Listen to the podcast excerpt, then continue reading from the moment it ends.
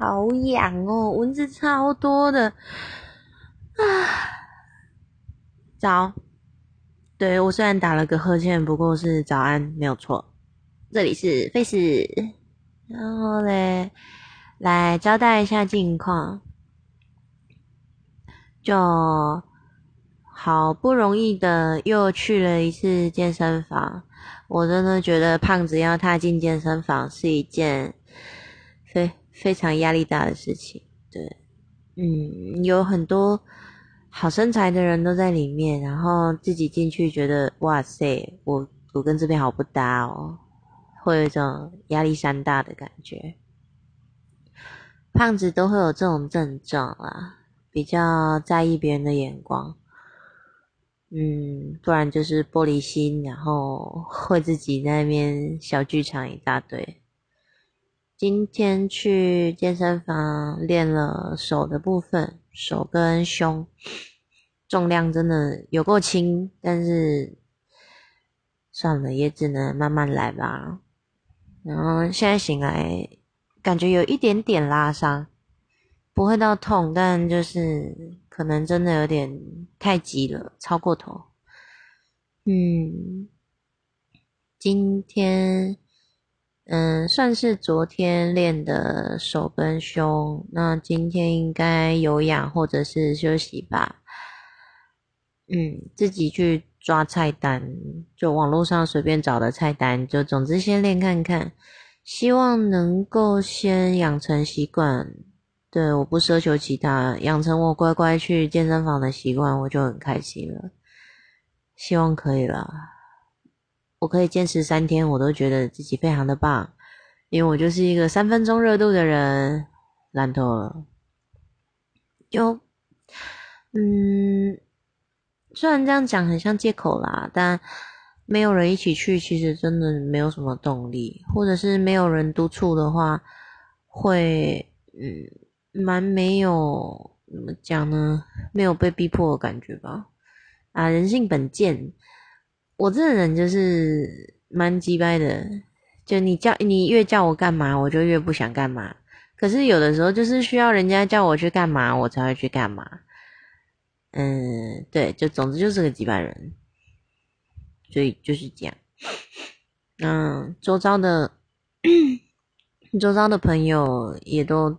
找不到说可以一起去练身体的人啊，就算只是有氧一下也好啊，就算只是听我抱怨一下我的手快废掉也好啊，或者是每天呛我说干你今天练腿了没，这样也好啊啊，可是就是没有啊，讨厌，嗯，就更不用讲有没有人可以请教，所以说就自己在做一些动作的时候都会怕说会不会姿势不对，会不会哪边受伤。因为去爬文，其实有看到蛮多那种姿势不正，所以那个发力的地方不对，那就变成容易受伤。那长期累积下来，可能就更惨。所以其实也不敢说去做一些什么卧推啦、肩推啦、负重深蹲。不不不不不，我不敢，我不敢，我怕做一做，然后我就爆炸了。嗯，还是怕受伤。那这大概是最近的近况哦，还有另一个近况是，诶，岛内我是做大夜班嘛，那我们大夜班的一个同事转成白天班了，因为要上课，所以呢，又补了一个新人进来，那个新人呢是一个五十岁的北北，嗯。五十岁不是原罪，北北也不是原罪，但就是我们的工作内容基本上都是大量的使用电脑，然后北北的困难点在于他跟电脑非常的不熟，所以所以最近这几天我的人生过得有那么一点的痛苦，因为呃带一个非常有困难的新人，平常。我大概两个小时就可以把上班要弄的东西全部弄完，然后跟贝贝弄的话，要弄到早上六七点。我觉得我的人生仿佛失去了什么。对我弄两个小时，他弄六七个小时，不过没关系啦，反正做得完就好。我能够那么快弄完，也是因为我比较喜欢把事情做完之后再开始放松。因为事情做完了，那剩下的时间只要没有突发状况，就都可以自由运用啊。看是要看书、看漫画、看小说、看电影、看影集，还是玩游戏、看动画都可以。所以说，我会喜欢先把事情做完，毫无后顾之忧的去玩手机。那北北做的比较慢，那其实也没关系，只要事情有做完就好。只是他会比较累，就变成整个晚上都要，就是慢慢的、慢慢的弄那些东西。然后今天是北北第一天自己一个人上班，我目前还没有接到他的求救讯息，应该是好事吧。我本来已经做好这个晚上睡不着的心理准备了，大概就是这样。啊，哦天啊，我带带北北带了两三天，就我有跟到的班，然后另外另外的班段是别的同事带他，真的觉得心好累哦。可能年纪大了之后，真的要学东西比较慢，那。也有一些事情，就是讲了，就我自己觉得说讲了两三次，差不多可以记住了，但北北还是会就是某一个环节卡住，然后就啊，就就没有办法进行到下一个环节。它比较像是一台精密的仪器吧，你需要帮他设定好所有的路程，那一旦中间的路程卡住了，或者是遗失了，他就会没有办法继续往前走下去。那像我们年轻人可能就会是，嗯，中间有东西卡住了，遗失了，哦，好吧，跳过去好了，就还是可以继续进行下去。但北北没办法，北北需要再找回那个遗失的环节，不然他就会陷入一种无限的鬼打墙。嗯，对，这是我跟北北同班了三天的心得感想。好，讲完上班的事情，来讲讲。刚刚看到那个赤足的新游戏，像那个，哎，我不知道大家知不知道赤足，哎，不过讲返校的话，应该就知道了。返校好像是去年还前年出的，有点忘记了，忘记年份，但我记得日期，因为他在我生日那一天出，一月十三，所以我一直很喜欢这种类型的游戏，然后也想要支持就是台湾的作品。所以他出的那一天，我就把它买下来了，直接 Steam 用力的刷了一下，然后用力的破了一个晚上，然后就 一直一直被自己吓到。我很喜欢恐怖游戏，就尤其是返校这种类型的，我更喜欢。我不是很喜欢那种怎么讲，太多文本的，我觉得适当的留白会让。游戏更好玩，那我也不喜欢那种 Outlast 那种，诶，绝命精神病院，看那个真的很绝命，那种好可怕哦。如果是那种类型的游戏的话，我希望至少我有能力可以把怪物打爆。但是绝命精神病院没有，你就是拿着个 DV，然后到处被吓到心脏病发。我印象很深刻，那时候玩的时候，我还跟我室友住在一起，那就他就坐在旁边看我玩。嗯，我大概玩了五分钟，真的不好笑。我进去精神，我拿着 DV 进去精神病院之后，在某一个转角的某一个房间的某一个转角，被一具尸体吓到，直接尖叫。那尖叫完之后，继续努力的玩了下去，直到我遇到第一个会把我宰掉的怪。然后我就玩不下去了，因为我觉得心理压力好大，好可怕，他会把我宰掉，他一直在那边走来走去，我只能躲在床底，好可怕。然后我就不玩了，我就把游戏移出了，超级弱。这种类型的游戏我真的不太行，可是返校那一种的就刚刚好，适当的留白，然后适当的有点恐怖。以前我喜欢玩那个 IB，大概从 IB 开始的，IB 跟那个魔女之家。那后来我就很喜欢玩那种 RPG 类型的恐怖游戏，到处去抓，到处去找，嗯，玩的很开心。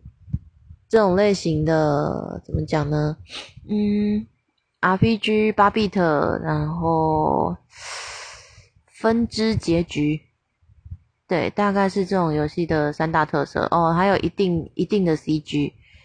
嗯，那时候玩过最最喜欢的应该是《魔女之家》，就最后那个分支的结局出来的时候，真的有被震撼到的感觉。那有一定 一定程度的解谜，可是也不要说难到就是困难到需要去找攻略的地步。我觉得这一个程度其实还蛮难把握的。像返校，我就觉得他把握的其实不错，不会困难到需要去找那个攻略，自己多想一点就可以解开那些谜题，那还蛮有成就感的，嘿嘿。所以从返校之后，哦哦，还还有一个一定要提的点就是，嗯，应这应该是我看过，虽然我玩的游戏不多，但就是 以我目前玩过的游戏来讲，它的台湾元素融合的非常的好，真的非常的台湾。那音乐也很棒，我我特别喜欢它的美术，嗯，美术的部分那种台味真的融合的很好。嗯，台位不是，嗯，是夸奖，对，是夸奖，不是贬义。所以后来他们有在试出说要再做新的游戏，那也有放出几张那种概念图，跟光是那个概念图，我就觉得真的相当的毛骨悚然。嗯，纸娃娃的部分不算，但我印象很深刻的是那个一个铁门的概念图。就那种路边都能看到的大红色的铁门，比较老时候的那种铁门，然后上面都会贴着很多的很多的传单，还是说一些公告。那因为风吹雨打，所以就是变得破破烂烂的，有点损坏。然后那样的一扇铁门，其实存在于每一个人的小时候，存在于每一个人的记忆，你都曾经看过类似的东西。不管上面贴的传单是什么，你可能都已经忘记了，但那个画面存在于每一个人的记忆里。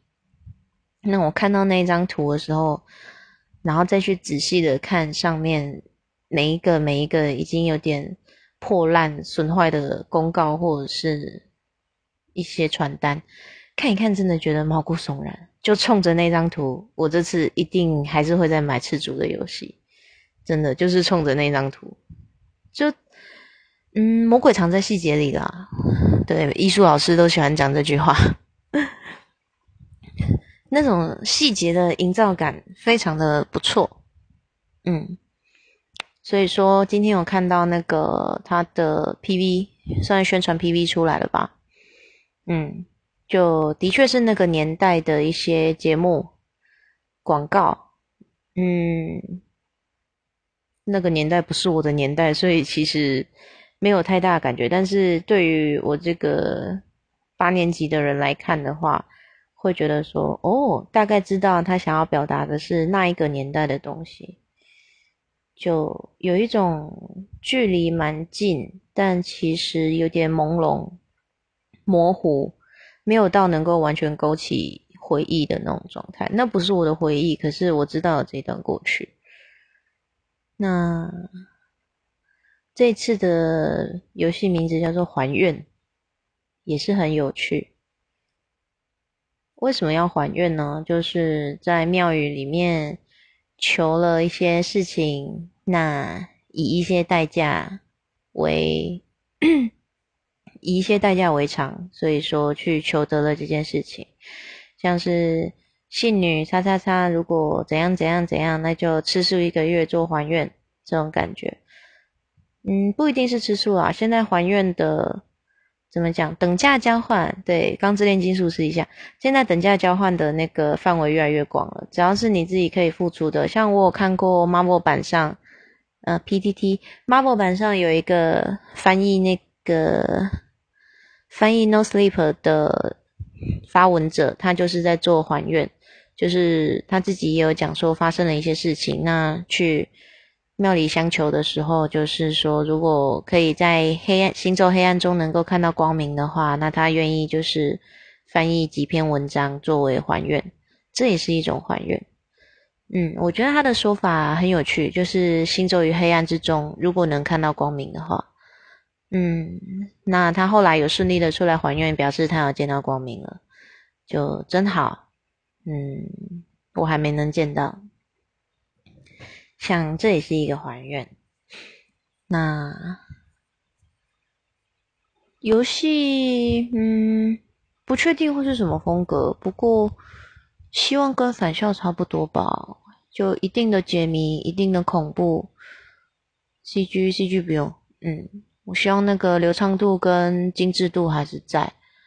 那最最大最大最大的重点是那个 PV 后面啊，有一小段的音乐，一小段的歌曲，就一听就是啊，什么草东？嗯，那个声音也太熟了吧，声音跟旋律都有一种你他妈草东哦的感觉。结果一查啊，对，真的是草东，然后就啊，好吧，这还不买爆，这真的要买爆了。就本本来就已经要买了，现在有想要买三套的那个，有想要买三套的冲动，一个不小心就可恶，不小心就掉坑了。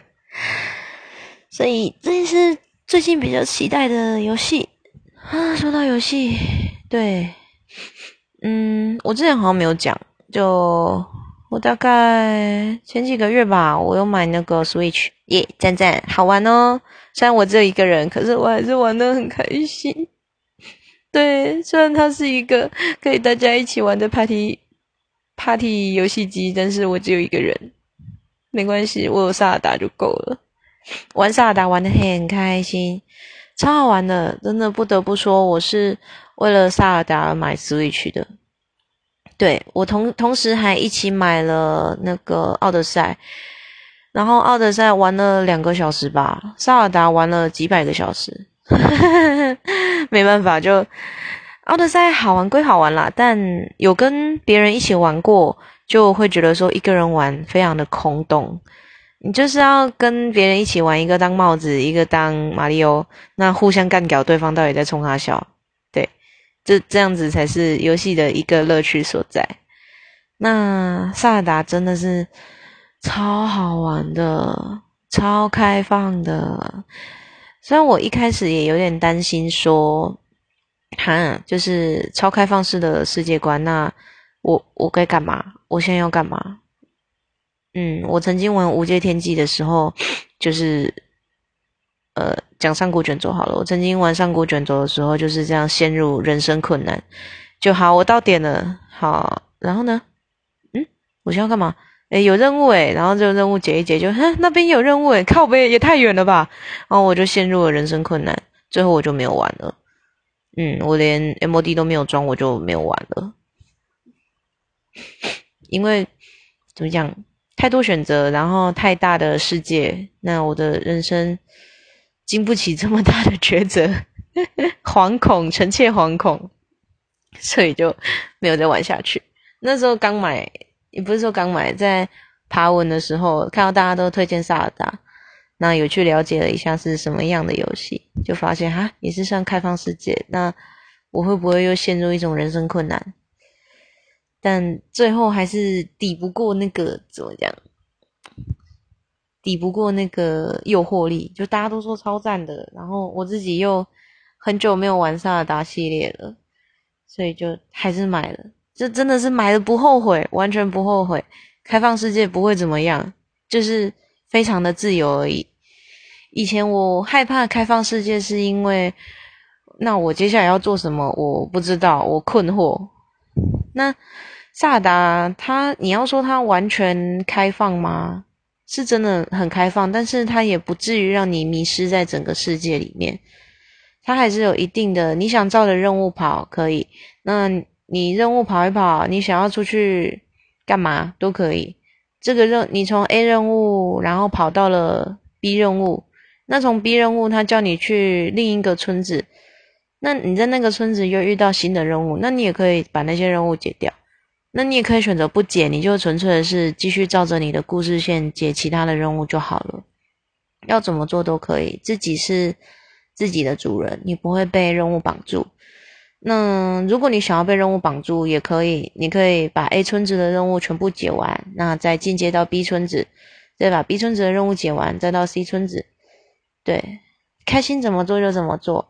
那打神兽也是，看你想要先打哪只都可以。通常会先打到的都是水吧，因为中间中间刚好遇到任务，所以先去解了。我看大家其实打神兽的顺序都不太一样，因为大家走的路都不一样。萨达是每个人的萨达，不会说完全一模一样的。先遇到这个，然后。顺着他去解了前置任务，然后就去打了这个神兽，然后这个神兽打完又是下一个神兽，没有安排好，这一切都没有安排好。你想要先打谁，最后打到谁都可以。我记得我先打的是水神兽，我在跑那一段去找那个水神兽路的时候，真的是我人生好像又遇到了困难。那段路一直在下雨，那是一个山路。要一直跑，一直跑，一直跑。下雨，所以我没有办法爬山。我不能越过那堆王八蛋山，然后直接前往那个直线距离前往，不行，要一直绕，一直绕，弯弯绕绕，绕了非常非常的久。而且重点是下雨，雨天是湿的，然后中间会经过一堆蜥蜴巢。那一些蜥蜴，他们全部都给我带雷系的武器，我就 一直被麻痹，掉武器、掉盾牌、掉弓，然后捡武器、捡盾牌、捡弓，又被麻痹，然后又掉武器、掉盾牌，该掉的全都掉了，我只差裤子没掉下来，真的是超惨的。那一开始我还想说跟他们硬干一下，结果我干了一件很蠢的事情，我想说，哼，我最强的剑就是炸弹剑，我要用炸弹剑炸爆你们。呃，不好意思，下雨天就炸出去，咻。它就是一支普通的箭，我浪费了一支炸弹箭，烂透了。我忘记炸弹箭在下雨天的时候不会爆炸。一开始有试着想硬干过，然后又拿努力的不断的捡武器，不断的被麻痹，不断捡武器把他们打爆。那我发现，呃，这 CP 值实在太低了，算了。所以最后我都直接冲刺离开那段区域。就不打了，不打了，都不打了。你们就在后面吃我的灰尘吧，我就直接跑掉。呃，林克不断的逃跑中，那到最后才终于去解掉了那个水神兽，我记得他叫露塔吧，解掉了露塔的那个任务。露塔之后，想想，露塔之后是去解那个利巴尔。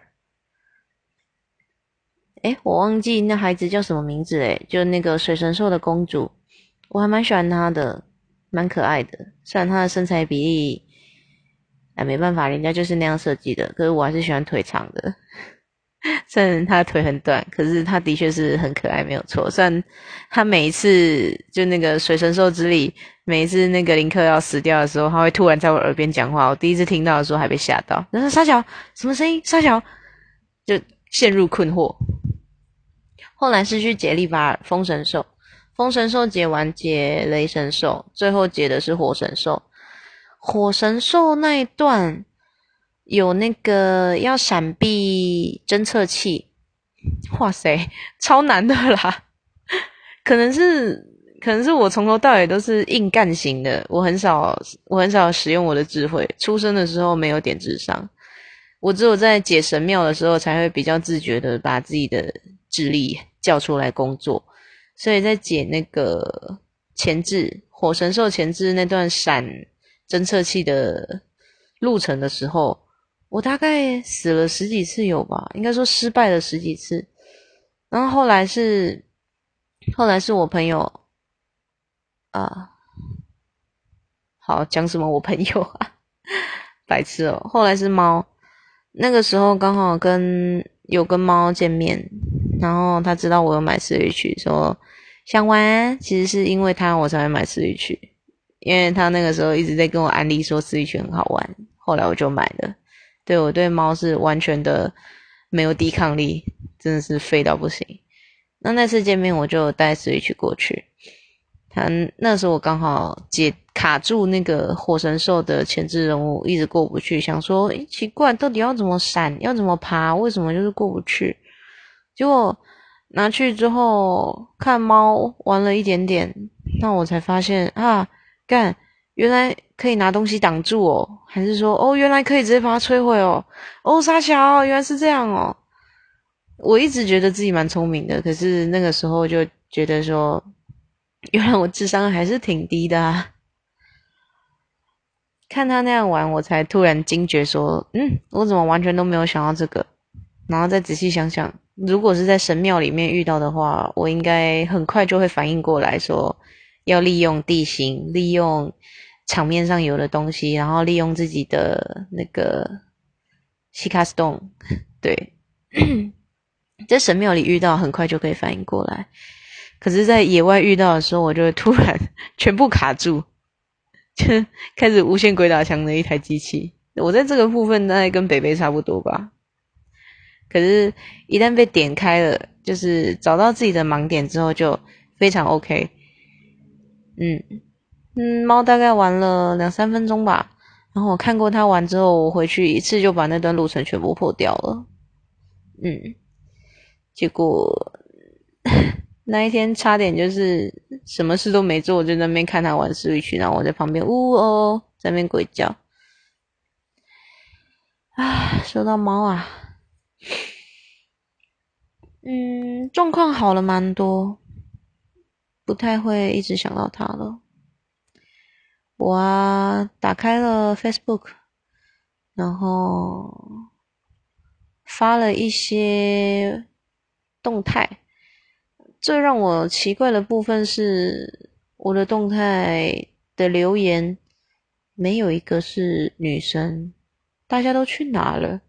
我的朋友大部分都是妹子，可是他们不知为何全都不见了，出来回我的都是男生，超奇怪。我 Facebook 的朋友不多，大部分都是真实现实生活上认识的人，或者是很久很久以前，国高中还是。大学的时候，网络上认识的人才会加 Facebook，但大部分我都能够叫得出来是谁，也可以想得起来说怎么跟他们认识的。发了几则动态，回复的人有谁呢？嗯，如风，前一个前一个怕有讲过，如风，然后第一个男朋友，我的初恋，他出来帮我解惑，因为我那时候真的是非常困惑，想说。现实动态到底是什么鬼东西啊？我不懂。嗯，如风初恋，然后 PDT 上认识的一个人，然后嗯，阿正。说到阿正，我有点忘记了，忘记我有没有讲过关于阿正的事情。嗯，就先假装没有好了，速度的讲一波。阿正跟会长一起认识的，哎，等下这个开头我好像讲过。好，总之这是两个人玩游戏的时候认识的。那会长一直跟我推荐阿正，就是因为阿正没有女朋友，会长已经有了。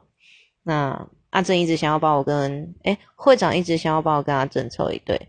那阿正自己还好，感觉没有太多那个意思。但后来他有试图想要追我的样子，但他追的方式不太对劲。嗯，也不是说什么约会啦，还是说送礼物啊、接送什么的，都不是。他应该是还没有开始追，他只是显露出那个意图。但他显露出的那个意图，不是说好感的感觉，而是完全太过头了。那时候我跟他出去吃饭，那吃完饭之后在咖啡厅坐着聊个天，那我就回家了。在聊天的过程里面，他有讲说，就想要去我房间看看，说啊，不是说房间很乱，是有多乱，想看一下。然后我就说不要，真的很小很乱。我那时候住一个非常像鸟笼的地方，迷你到不行，完全没有位置坐，只能坐床上。我刚刚说不要，超乱的，才不要给人家看。我完全没有意识到他在讲一些关于性方面的事情，因为我对于阿正，对于会长，我对他们没有防备心。嗯，为什么没有防备心？这个之后再说。那因为我对他们没有防备心，我把他们当哥哥这样子看，所以我完全没有意识到阿正讲的那句话带有性暗示。那为什么我之后会意识到那句话有性暗示？就是因为晚上阿正在讲话，在聊赖的时候，他说如果有到我我的房间来的话，可能会忍不住想干嘛。那我突然就是觉得毛骨悚然，我完全不能接受，因为，因为我对他完全没有防备，我没有意识到他会对我有性的那种，嗯，想法，所以我就崩溃了，顺便就是忧郁症跟恐慌症都一起跑出来了。那也也是之后猫有来安抚我，我才好一点。那从那次之后，我就对所有的人都贴标签，对所有男人贴标签。我没有办法再承受再一次发生这种事情。以前有猫可能还可以，但我现在连猫都没有了，所以也不会有人能够把我从忧郁症里面再安抚过来、拯救回来。所以，对我现在对所有人都贴标签。那我在隔天也是郑重的拒绝了阿正，就跟他说：“就我把你当哥哥。”就我没有那个想法，我没有让他知道说他的那句话伤害到我。嗯，那为什么又提起这件事情呢？因为因为会长跟阿正一起认识的那个人，他们两个是朋友啦。对，会长看我开始用 Facebook 之后，就他也跑出来赖我，大概有三四年没有聊天了吧，他出来赖我说就。要不要出去吃个饭啊之类的？以前跟他们蛮常这样约的啦。他们现在也三十几了吧？嗯，当初我大学的时候就常跟他们出去吃吃宵夜，或者是跑到阳明山上面看看夜景。对，会长阿正，我还有会长的女朋友，或者是有的时候还会有某 A，就另一个男生。那会长。会长人一直都很好啦，他跟他女朋友也是在一起很久，久到说我都已经换了男朋友了，他他们都还在一起，好像也不能拿这个 来当标准哦。总之就是会长继续继续跟我安利阿正，对，然后我就有点啼笑皆非，或者是说哭笑不得，就他不知道我跟阿正发生过什么事情，他也不知道。那一些过去，所以说他这样一讲，我就又突然想想到那个时候发生的事情，那是不会难过，也不会受伤啦，比较像是突然意识到，哎呀，对吼，我长成现在这样是有原因的，这种感觉，对，就突然意识到过去的事情。嗯，不难过，不悲伤，只是觉得有点奇特。原来都过去那么久了，就原来后面的影响都还在，而且我也不打算去消除那些影响。就我并不觉得对所有的男人贴标签是一件不好的事情，那些标签都只存在在我心里，我不会让任何人去知道，我不会让任何人。感觉到自己被歧视，这是算我唯一能做的吧，一种虚假的温柔。那会长一直一直跟我推销阿正，从以前到现在四五年了，都是这样。所以这一次我决定跟他讲阿正对我说过什么话，因为如果不跟他讲的话，他真的还是会再隔几年继续跟我推销阿正。我就跟他说了，就是我拒绝过阿珍，那拒绝的原因是，他对我说过什么什么话这样子，然后会长看完之后，他就说对不起，他说就他也没有料到说阿正居然会说这种话，说这样子阿正其实是背叛了我们两个的信任。这种感觉，然后说就这种事情，就发生这种事情的话，就可以理解我对男人的不信任感。就那也是某吉弄的事，大概是这样。然后后来就是有稍微讲了一下电话，他在上班，我在上班，那时候是大半夜的，大概是现在这种时间吧。大半夜的，就听他那边乒乒乓乓的上班，然后我这边也是就。边抽烟边跟他聊一些事情，嗯，聊一聊之后就说，嗯，不止聊到正的事了，也有聊一些其他的事。然后后来就说，就有空的话再出来吃个饭啊。我就说好啊，都可以啊。那会长又讲了一句话说，就如果什么男人都不能相信的话，那就相信我吧，反正我也不会对你干嘛。然后我就说 好哦，虽然是对他讲好哦，虽然我会对每个人都这样讲，每一个要我相信他的人，我都会讲说好哦。可是我从来没有相信过谁啊，我没有相信过，也没办法再相信。嗯。因为总觉得相信这一件事情不会有好的下场，看看猫就知道，看看失去猫的我就知道，相信这件事情不会有什么好的下场，不如不要相信。每一次，每一次获得的都像捡到的，这样子才有惊喜，才有开心，不是吗？当你相信了。那你就笃定说，你每一次都会获得那些东西，但当你没有获得，你就会浑身不对劲。所以还是当成每次都像捡到会比较好吧，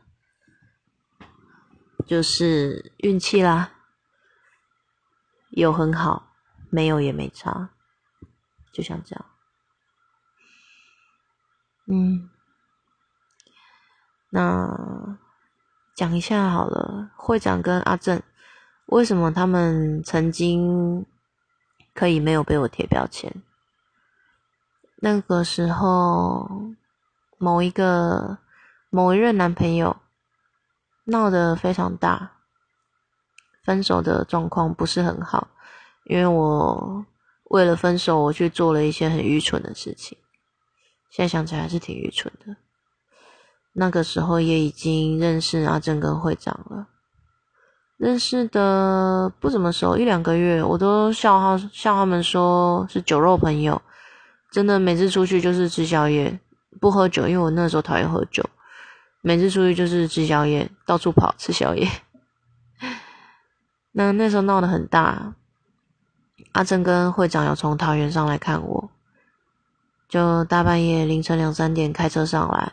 然后在我家租屋处楼下，那我们就喝着饮料，然后再讲到底发生什么事。他们也认识我那时候的男朋友，因为我们是一起玩游戏一起认识的。嗯，那就大概聊了半个小时吧。我记得我是喝柠檬红茶。那讲着讲着。我一直都没有想哭的感觉，觉得自己嗯没资格哭吗？也有可能吧。总之，我一直呈现很坚强的样子，直到直到会长摸摸我的头，他就突然摸摸我的头说：“好啦，没事啦，就就知道你压力很大。”那我就把手收回去之后，我摸着自己的头。完全放空，发呆。我大概呆了十几秒吧，就我也不知道我那时候在想什么，应该类似哈被摸头了耶，然后就完全空掉，嗯，有点惊讶的感觉，然后。会长看我，就是摸着自己的头发呆，那就又把手伸过来，然后摸摸我的头，然后把我的头按到他的胸口去，然后我就把额头贴在他的衬衫上面，然后抓着他的衬衫开始哭，开始大哭，没有到就是哦，外面的车好吵，没有到就是嚎啕大哭的状态，但就是一直掉眼泪，然后一直啜泣。我也不知道为什么就突然就这样哭了，跟他们说也不是很熟，就真的是酒肉朋友，但他就他就那样摸了我的头，后来我就大概知道了，摸头是我一个非常大的弱点，超级无敌大的弱点，就不不管不管说对方做错什么事情，还是说巴拉巴拉，心情有多差，心情有多烂，只要摸摸我的头，我就好了，对。结果那一次就是在莫名其妙在会长面前大哭特哭之后，我就对他们两个都没有防备心。嗯，后来，嗯，后来 讲开了阿珍那件事情之后，会长也是有说，就以前有看过我在他面前突然黑掉，就希望以后不要再看到这种状况。嗯，虽然说就是怎么讲。他说：“看了还是蛮难过的。”然后我就说：“好。”哦在心里默默的想说：“要看到我黑掉，应该有困难的啦。”我现在只对一个人黑，可是那个人不看，那么也没关系啊。嗯，顶多就不黑了就是了，不会怎么样。要说恨猫，其实不会；讨厌它的话，也不会。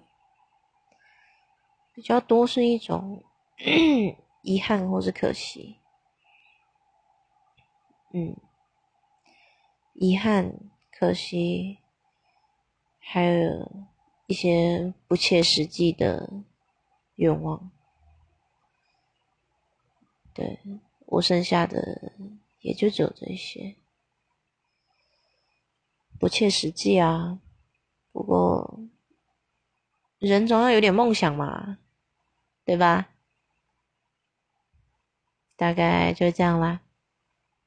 嗯，那我们下次见喽，拜拜。